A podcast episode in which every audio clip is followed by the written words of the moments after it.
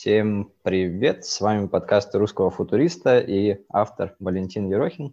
Сегодня мы общаемся с исследователем-урбанистом, программным директором Харьковской школы архитектуры и автором канала Urban Paradoxes в Телеграме Кубой Снопиком. Куба, привет! Привет! Слушай, вот недавно читал одну из твоих статей про то, как девелоперы, застройщики пытаются поднять цены на недвижимость с помощью, ну, они покупают предметы искусства или э, заказывают на заказ э, у художников, чтобы им, допустим, расписали объект, ну, там, допустим, на фасаде дома, я видел, ты фотографиями делился, и, ну, на фасаде дома, в смысле, какой-то предмет искусства помещают, и таким образом э, пытаются поднять цены на свою недвижимость. Ты вот сам как думаешь, это как это влияет на художников, насколько это хорошо для городов и для людей, которые живут в этих домах и в этих городах,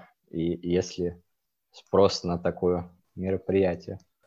Знаешь, я как раз э, последние полгода стараюсь в этом разобраться. То есть я э, всегда интересовался а, городом и искусством, меня всегда интересовало, для чего вообще в современном городе искусство, э, для чего оно нужно. И на это есть очень много ответов. Э, кого бы ни спросить, все дают э, разные ответы. Я, например, помню, что Несколько лет назад я э, был на экскурсии в центре Лос-Анджелеса с одним из самых прекрасных критиков современного города, который обратил мое внимание на то, что в целом такое публичное современное искусство в городе очень нужно, потому что архитектура стала скучной. То есть это уже не тот 19 э, век или, не знаю, начало, э, не знаю, начало 20 века, где искусство очень декоративное, и эти функции разделили. С одной стороны, есть очень простые стеклянные бетонные здания, а с другой стороны, есть какие-то фигуры, какие-то формы э, разноцветные, которые украшают город. Такую же тему мне тоже сказал один из архитекторов, который проектировал в России, в Советском Союзе в 60-е годы. Он сказал, ну вот, пришла хрущевская архитектура после сталинской, и было принято решение, что вот сейчас дома простые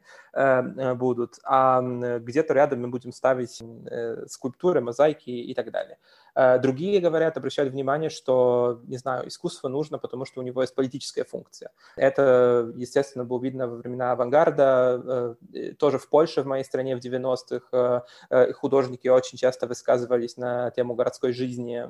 Искусство тоже нужно для общения между художниками. Например, если поговорить с если поговорить с каким-то экспертом по, по, по граффити, они тебе скажут, ну вот граффити вообще не для тебя, а оно предназначено для того, чтобы э, художники разные друг с другом общались.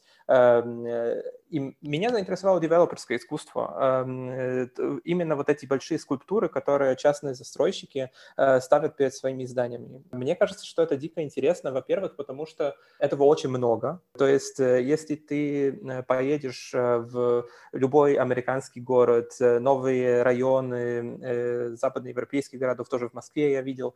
Э, девелоперы, частные застройщики очень часто украшают свои э, районы именно какими-то странными, очень яркими скульптурами, муралами и так далее, и так далее.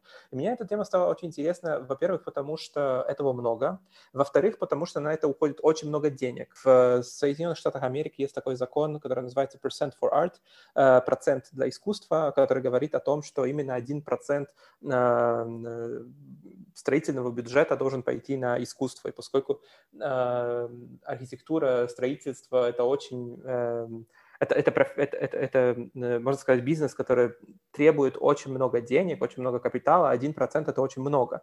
Эм, и вдруг э, на это искусство уходит очень много денег. И э, я просто начал это исследовать и начал задумываться, ну вот, а можно ли как-то эти, эти деньги потратить лучше?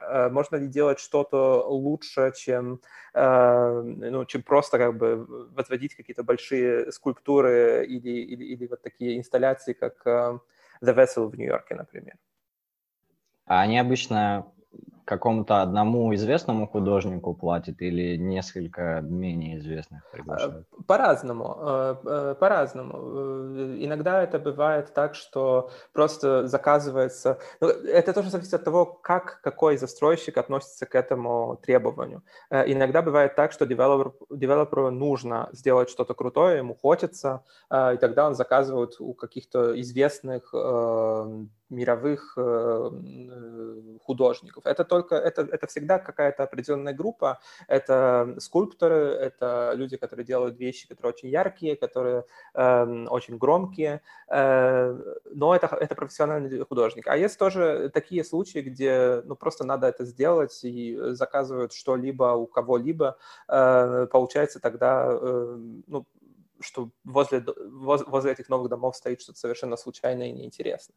Эм, мне на самом деле интересно, можно, бы, э, можно ли как-то по-другому использовать эти деньги, потому что искусство с времен, когда э, был введен этот закон в 60-70-е годы, искусство очень сильно поменялось, э, и сейчас вот эта материальность, она не так нужна. Очень много эфемерного искусства, очень много цифрового искусства, очень много перформанса, очень много акций, очень много каких-то вещей, которые ты не можешь оплатить э, именно таким способом. Э, я думаю, что тут просто есть очень много возможностей, как можно э, сделать э, какой-то интересный апдейт э, и улучшить э, эту систему. Ну да, и вообще искусство, оно же не о том, что мы вот типа закупим а, огромную там объект, не знаю, стальной, поставим, потратим на это много денег, а о чем-то, что просто когда люди вкладывают свои какие-то идеи в ну, или в объекты, или сейчас даже, может, не материальные. Да? Я думаю, что с, с искусством так, что оно выполняет очень много разных ролей. А, и мне, например, очень интересно политическое искусство, а, мне очень интересно концептуальное искусство, но я понимаю, что это не все. Я понимаю, что э, у искусства есть тоже вот эта декоративная функция, чтобы создавать красоту. А, некоторые говорят, что у такого публичного городского искусства есть психологическая функция – чтобы люди себя лучше чувствовали.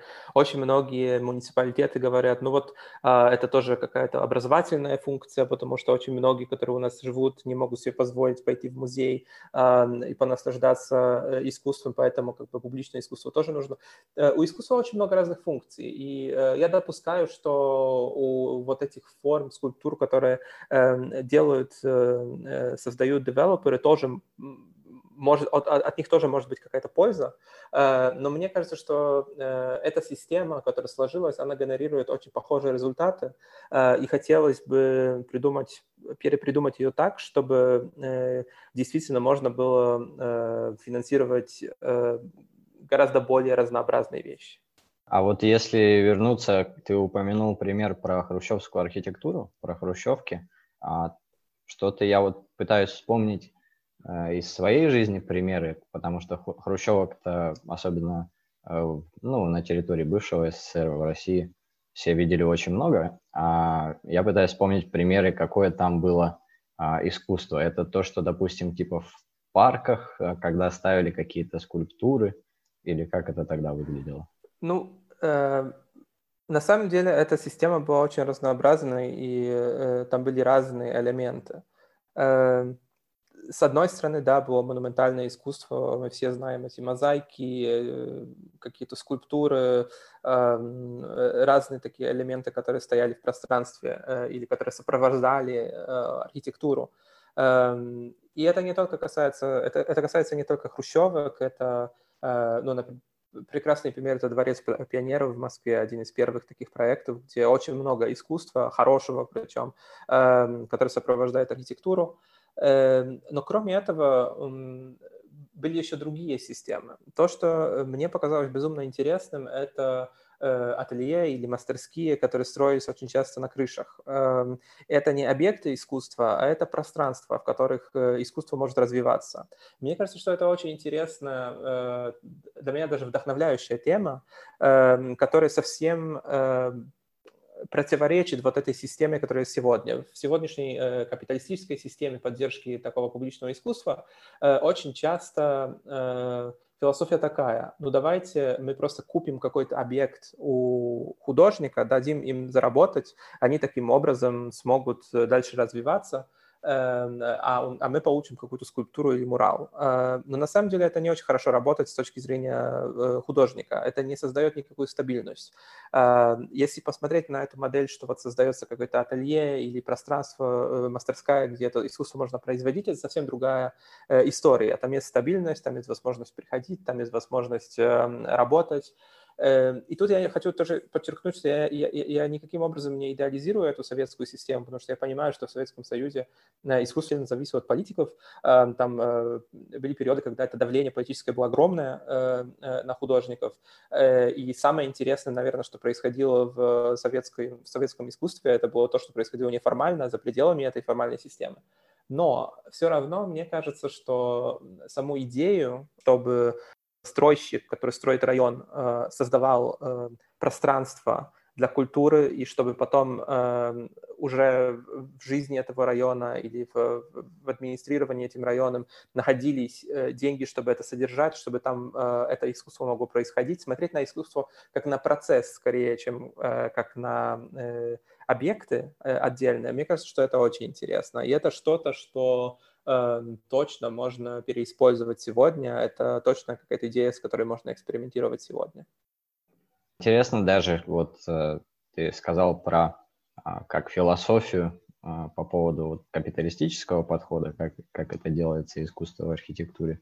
А, интересно, как это все обсуждалось, как вообще к этой идее мастерских на крышах, ну, к примеру, в СССР пришли в плане ну, какая там теоретическая составляющая, как это обосновывали, почему это нужно, кто это все двигал, это были архитекторы или а, какие-то административные чиновники.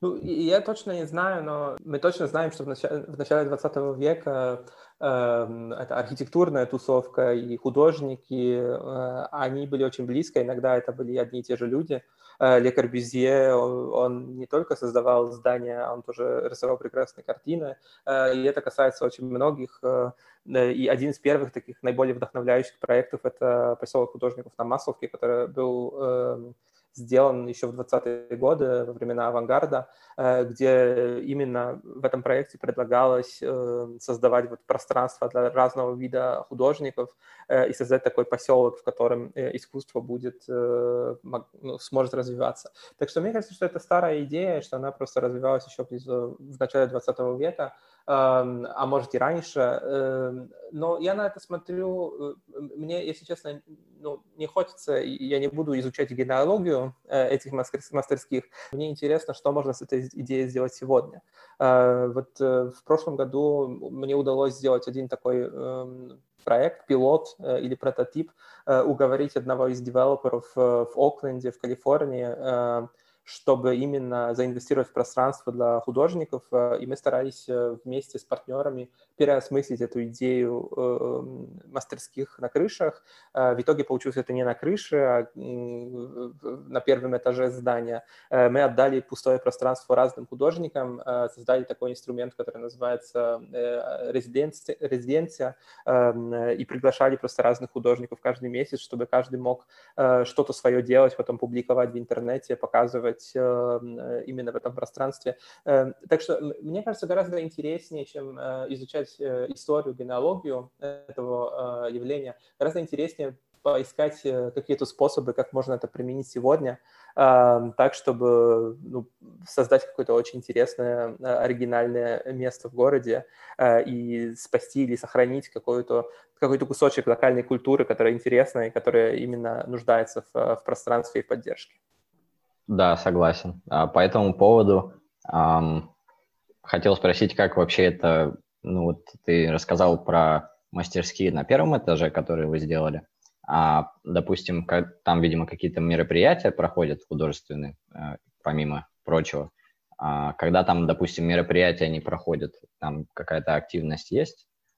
Как а это мы это выглядит? совсем по-другому, мы, мы это реализовали совсем по-другому. А, то есть, э, возвращаясь к самому началу, мы говорили о девелоперах, э, которые инвестируют в искусство. Они это делают не только потому, что им надо, э, не только потому, что у них есть такой закон. Они тоже это делают, потому что им это выгодно. И там могут быть очень разные эм, виды этой выгоды. Самое простое. Э, это именно большая скульптура, которая стоит где-то во дворе торгового центра. Э, она просто притягивает людей. То есть это доказано, что если стоит что-то, не знаю, сделанное из зеркальных поверхностей, яркое, разноцветное, то люди просто туда приходят, фотографируются, а потом начинают, не знаю, участвовать в консумпции, участвовать в, в жизни э, в жизни вот этого торгового центра, например, или, или идут в ресторан. Так что это выгодно напрямую. Но мне кажется, гораздо более интересная э, схема это такая, где э, девелопер смотрит э, в более длинной перспективе, и хочет получать выгоду, например, от жилья э, в длинной перспективе. И тогда вот такая скульптура, она ничего абсолютно не, э, не меняет, она абсолютно никак ему не помогает. Ему гораздо важнее вписаться в социальный контекст района, ему гораздо, гораздо важнее вписаться в политический контекст района. В Соединенных Штатах эти local communities, сообщества, они имеют очень большую силу, и они могут просто заставить они могут заблокировать, например, следующую э, инвестицию э, девелопера. И э, то, что мы предложили э, этому застройщику в Окленде, э, это создать пространство, которое не будет напрямую притягивать людей, а которое, наоборот, будет поддерживать э, тех людей в районе, которые делают что-то очень интересное. То есть э, в случае Окленда это город, в котором очень много э, черных, э, очень много азиатов, очень большое неравенство. Мы решили поддержать художников, которые принадлежат как раз к этим меньшинствам, и просто отдать им пространство, чтобы они делали именно то, что им нужно. Э, то есть э, целью не было то, чтобы создать что-то в витрине или создать что-то во дворе или создать движ, а наоборот поддержать людей, которые живут в районе. И таким образом вписаться просто, эм, таким образом это пространство, это, это, это, э, это новое здание смогло вписаться в социальную структуру, в социальную ткань этого района. района. Девелопер мог показаться как ну, хороший человек, который поддерживает что-то локальное и знает вообще, что что-то локальное происходит. Это совсем другой механизм, э, чем, э, чем, чем тот, о котором я говорю э, раньше. И ну, пока это было очень интересно, пока через эту резиденцию прошло три художника, и они просто работали там над проектами, которые не могли реализовать раньше. Это были проекты про изучение локальной истории, проекты которые связаны с social research, э, то есть опять исследование э, каких-то социальных процессов и так далее. Это вообще не было такое э, фигуративное искусство формальное, где ты просто видишь какой-то объект в конце. Это гораздо интереснее.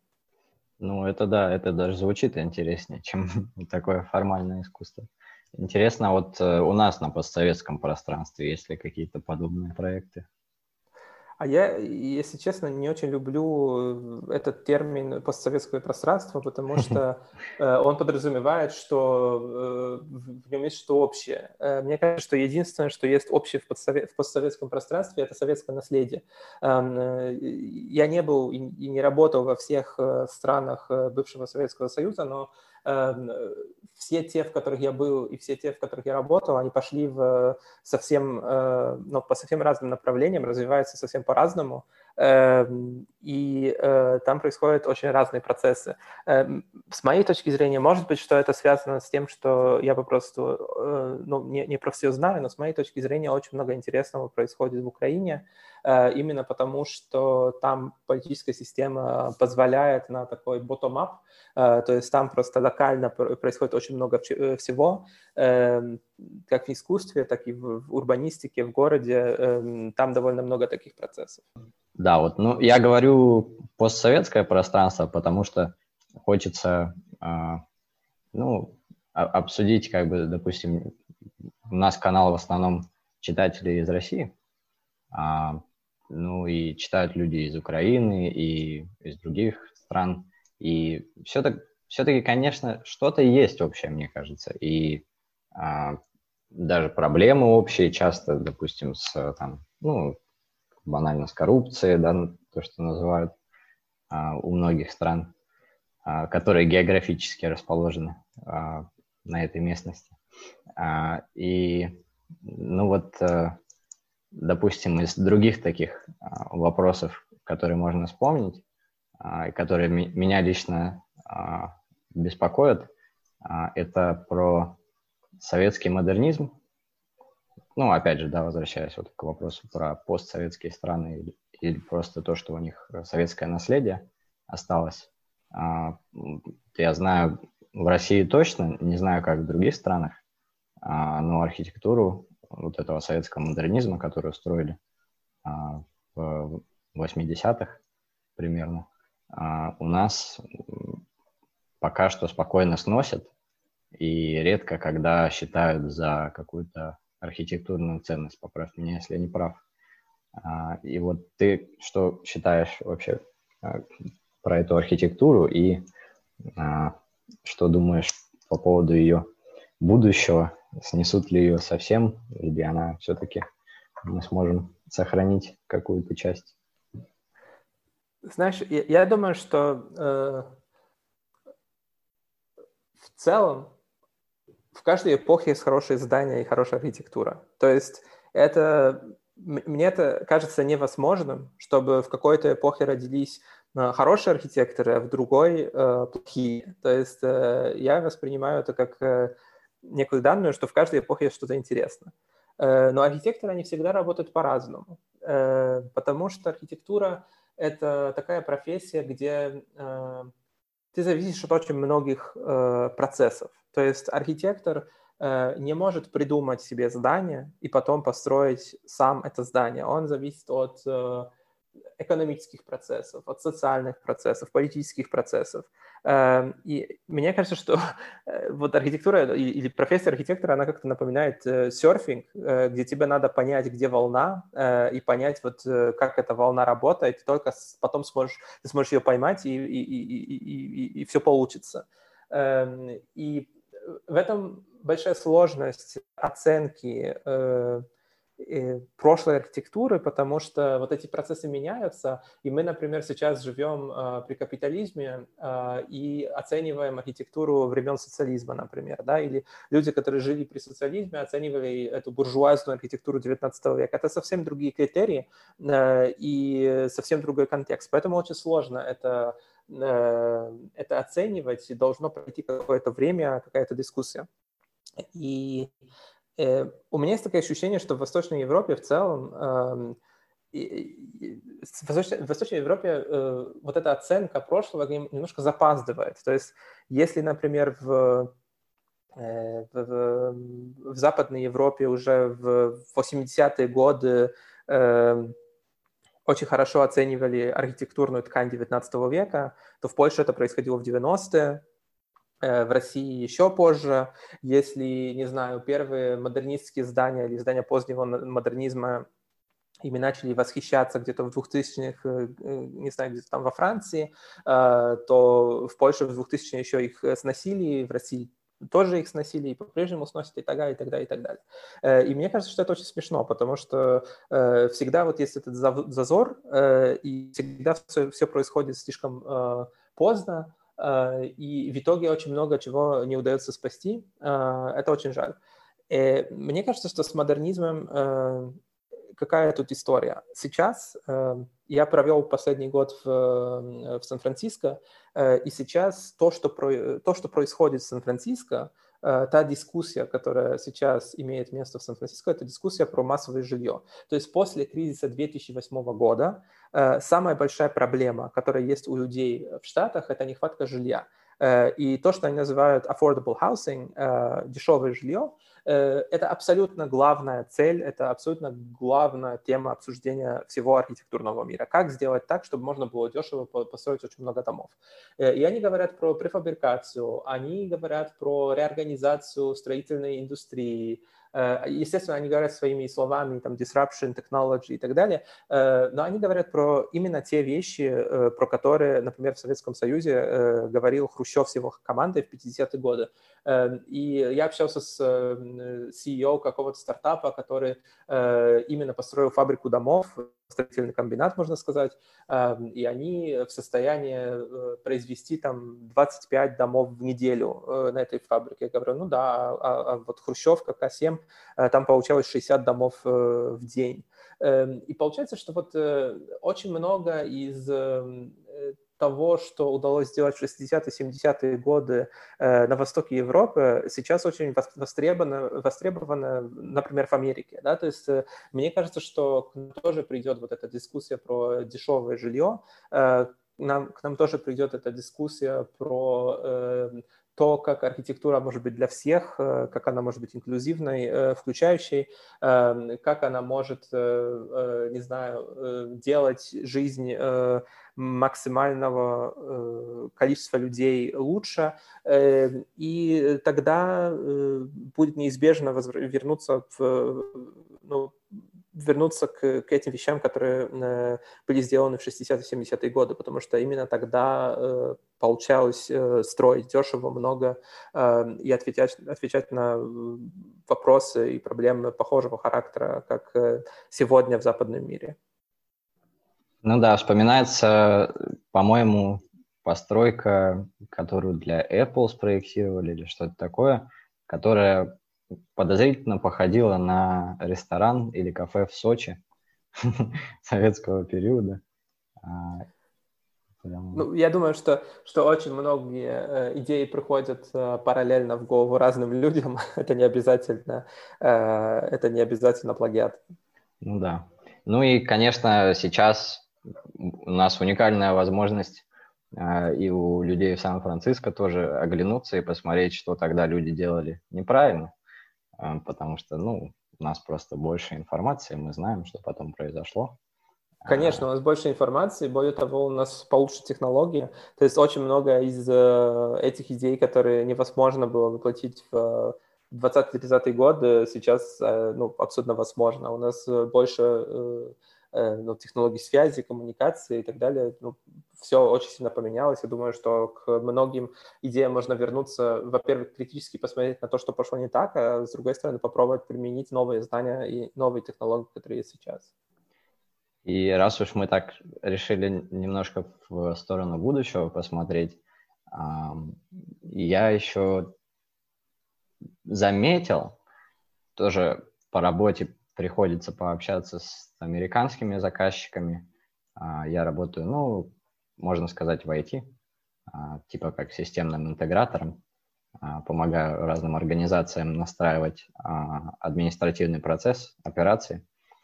И мы общались с маркетологом американским, ну, он довольно известный, там, успешный, и он нам рассказывал, как сейчас в пандемию люди начали переезжать, ну не люди, а конкретно какие-то там, скажем, программисты, высококвалифицированные профессионалы, они начали переезжать из Силиконовой долины в Майами, а, причем, ну это к разговору про доступное жилье, да, когда там ну, раньше все жили, потом все такие, ну сейчас все сюда стекаются, цены на жилье растут, что-то идет не так, давайте, ну, я предполагаю, что так выглядело.